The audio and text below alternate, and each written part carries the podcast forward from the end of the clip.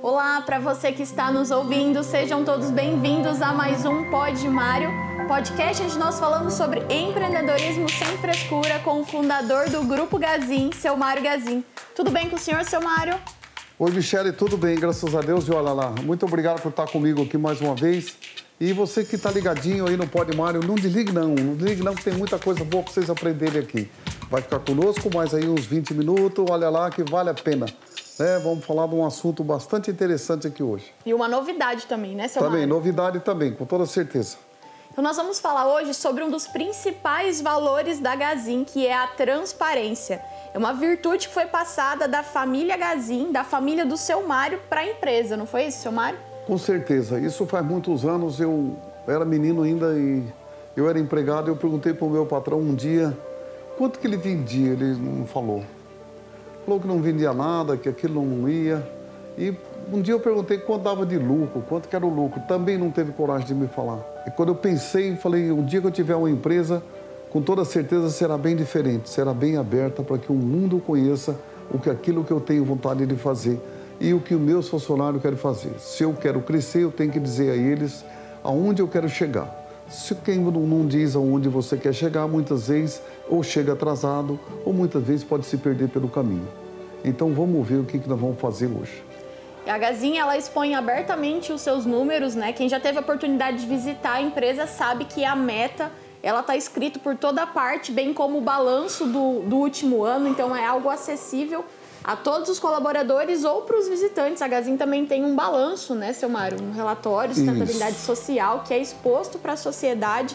É, então não tem dessa de esconder o lucro aqui na, aqui na Gazin. É tão, é tão livre que o dia que solta, que a Gazin dá 5% de lucro, solta um monte de rojão que é para a comunidade toda saber. Quando teve um ano aí que nós não conseguimos eh, dar os 5% por, nos meses, acho que foi dois ou três meses, quando eu saí da rua, falei, Mário, não está dando mais lucro, não está dando mais lucro.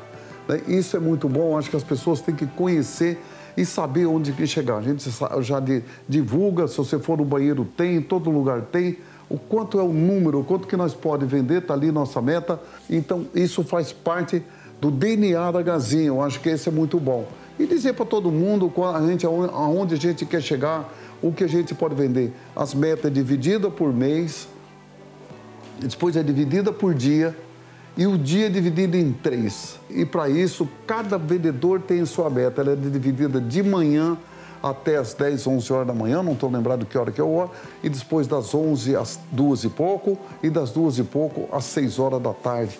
Isso é que, porque se você não fez tudo de manhã, você fica muito carregado para você fazer à tarde.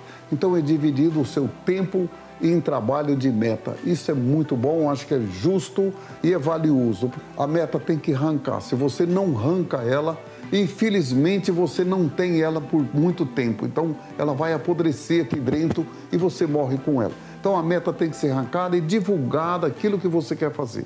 Se você quer não tem um carro novo, você vai comprar um carro novo, bota lá um, que dia você vai comprar, o que, que você vai fazer, que carro você vai comprar e bota lá uma foto na cabeceira da sua cama, uma foto em todo lugar, aonde você queira, para que todo mundo cobre você e seu carro. E seu carro. Se você quer fazer uma faculdade, o ano que vem você vai fazer, bota a data que você vai fazer o vestibular. Bota tudo. E para que tem chegar no final do ano perguntar quanto dinheiro eu guardei para fazer matrícula, para fazer o meu trabalho para mim na escola. Então, isso aqui na Gazin é uma transparência. Eu digo que a Gazin é a empresa mais aberta no mundo, eu não conheço nem outra. E uma coisa assim que até hoje tem hora que me dá uma tristeza. Eu fico pensando, Michele, que eu acho que eu estou errado, porque não vi ninguém copiar de mim até hoje. Eu não vi nenhuma empresa escrita lá quanto que ele vai vender, quanto que ele vai receber, quanto que ele deve. Não, nunca vi. Eu fico triste. Isso já é uma coisa aqui na Gazin, que já é muito velha. É uma história bastante velha. Eu queria faturar 10, bilhões, 10 milhões por mês e eu não faturava. Um mês eu faturava, o outro faturava 8, eu faturava 9, não era 10. Né? Eu fiz uma reunião com meus funcionários e aí eu fui lá em casa e botei no velocímetro do meu carro uma placa de 10. Botei um crachazinho no meu peito 10. Todo mundo perguntava: o que é esse 10 aí? Me ajuda a vender 10 milhões. Eu tive que pedir ajuda ao povo ajuda a comunidade, ajuda todo mundo. Daí, na minha família, tive que pedir ajuda. Eu escrevi na froina do meu travesseiro, escrevi no espelho da, onde eu corto a barba, todo dia eu tinha que ver aquela meta lá. E isso, gente, deu resultado. Três meses depois, eu nunca mais voltei a vender 10 milhões. Foi 12,5, 15, 20, 25, 30. Aí de 30 foi para 50 e aí foi em diante. Eu não vi chegar aos 500 milhões. Um beijo aí, que olha, isso vale a pena a gente lutar por um resultado e pela nossa meta. Mário, além das metas na parede que a gente falou aqui, também tem a questão da empresa ser literalmente aberta. Então a gente não tem parede no nosso escritório, né, seu Mário? Então desde que o seu Mário estava na presidência, a gente conseguia chegar na mesa dele. Hoje, com o atual presidente, é assim também. A gente não tem essas barreiras, né? 20 anos. 20 anos nós não tem mais parede em escritório. E hoje não, porque hoje já tem, já, esse professor copiou, tem muita gente que fez, tirou parede. Mas há 20 anos atrás, quando chegava alguém aqui e falava, meu Deus, o que, que é isso? Né? Parecia um salão de baile. As mesas tudo né? coladas. É, tudo um no outro e ninguém, não tinha uma só parede. Não tem sala de reunião, é tudo no meio um do outro. Isso, gente, é maravilhoso. Isso chama cultura. E por falar em cultura, gente, olha, tem um livrinho novo que eu fiz agora esses dias. Vocês já vão achar aí, vocês compram na internet, na livraria. Já tem aí a cultura da Gazin Cultura Organizacional da Gazin. Esse é um livro maravilhoso. Quem escreveu para mim foi o, o, Elias. A ideia saiu daqui, tudo foi daqui. Então, aí parabéns você que puder ler, eu acho que vale a pena. É um livro novo, um livro cheio de muita esperança. Ele é pequenininho, é um livro de cabeceira e vale a pena. Ontem mesmo eu aprendi uma coisa nova, viu, Michele? Bastante interessante. Conta pra gente. É, olha lá. Quando a gente vai fazer alguma coisa, eu falo, vou fazer isso hoje. Vamos pegar aqui, eu vou comprar, eu vou comprar esse livro hoje. Eu vou comprar o livro aqui da Cultura da Gazin. E não devo comprar naquela hora. Eu devo esperar três dias para amadurecer a ideia se eu devo comprar ou não. Puxa vida, eu vou comprar agora, você vai ali e vai comprar uma brusa, né? É, você olhou a brusa, gostou. Provou. Provou vai para casa, espere três dias, vê se era aquilo mesmo que você ia comprar. Não que você não compre, mas pense bem, é isso que você quer? É isso, é esse o livro que você quer, é essa a blusa que você quer. Você não vai ficar sem a blusa, vai comprar. Se você não comprar, você compra aquela. Mas é isso, você vai comprar um carro, bota na cabeça que vai comprar um carro e sai na rua doido para comprar. Não espere, bota três dias depois. Isso vale a pena. Assim são nossa cultura dentro da nossa gazinha. Seu Mari, agora, ó, nós vamos para uma, uma pergunta bem polêmica aqui, que é uma situação bastante comum nas, nas médias, nas grandes, nas pequenas empresas, que são os funcionários desonestos, né?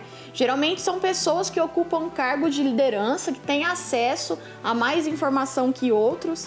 É, e aqui na Gazin a gente conta com uma equipe de auditoria que cuida especialmente dessas questões. Mas e nas empresas menores que não têm auditor, como que lida com uma situação dessa? Você já viveu uma situação dessa? Já. Era eu que era o auditor. Eu que fazia auditoria. Não existe empresa, se você tem mais do que uma loja, tem que ter auditoria. E três lojas tem que ter auditoria, quatro lojas, auditoria.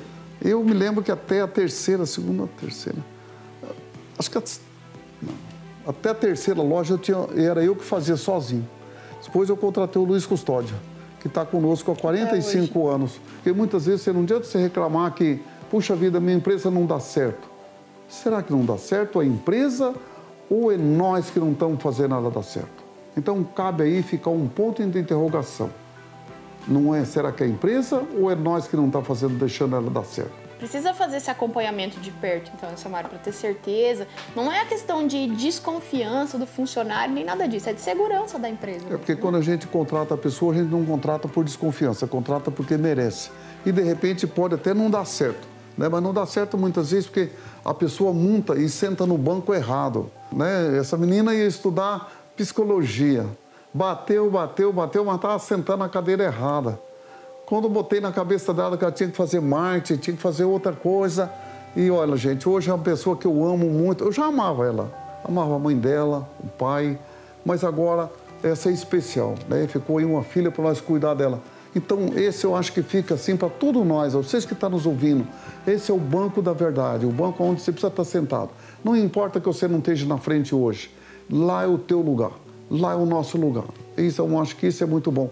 Eu, por exemplo, já sou diferente. Eu, quando eu vou nos seminários, eu ganhei até um prêmio já em dois lugares, um em São Paulo, um nos Estados Unidos, por ser a equipe que mais cedo chega na sala. Senta na frente. Senta na frente, né? Hoje eu vejo a pessoa chega atrasado, não senta na frente. Fica com Isso, vergonha. Fica, tem vergonha. A gente não pode ter vergonha. Sente na frente. É o primeiro banco. Se chegou, está vazio, o primeiro banco é o teu. Ali quando é, é a aula. Agora, quando você vai trabalhar, senta no banco certo. Aí é diferente. Né? Então, isso é bastante interessante. É isso aí. Seu Mário tem algo mais a acrescentar? Fica o convite para comprar o livro. Fica aí. Né? A Cultura Gazinho eu acho que é bastante interessante. Você já tem na livraria. É um livro maravilhoso, é pequenininho. Então, bastante interessante. Ele é bem fácil de ler. E o Elias, que nos escreveu, nós fizemos um livro com ele, tem bastante ideia nova. Eu acho que bastante coisa nova. E é uma coisa assim que deu certo na Gazin, copei. Copei, faça você dele um bom uso e um bom aproveitamento. Eu tenho feito muito aproveitamento né, das coisas que leio, das coisas que faço. Então aproveite aí esse novo livro do seu Mário. Nós vamos ficando por aqui. Agradeço você que ficou com a gente em mais um episódio do Pod Mário e até a próxima. Obrigada também, seu Mário, por toda a sabedoria compartilhada. Obrigado a todos vocês que ficaram ligadinhos, ouvindo. E olha, espero você num outro Pod Mário. E nesse aí, se você gostou, passe para os outros, passe para os amigos, faça como eu. Divide.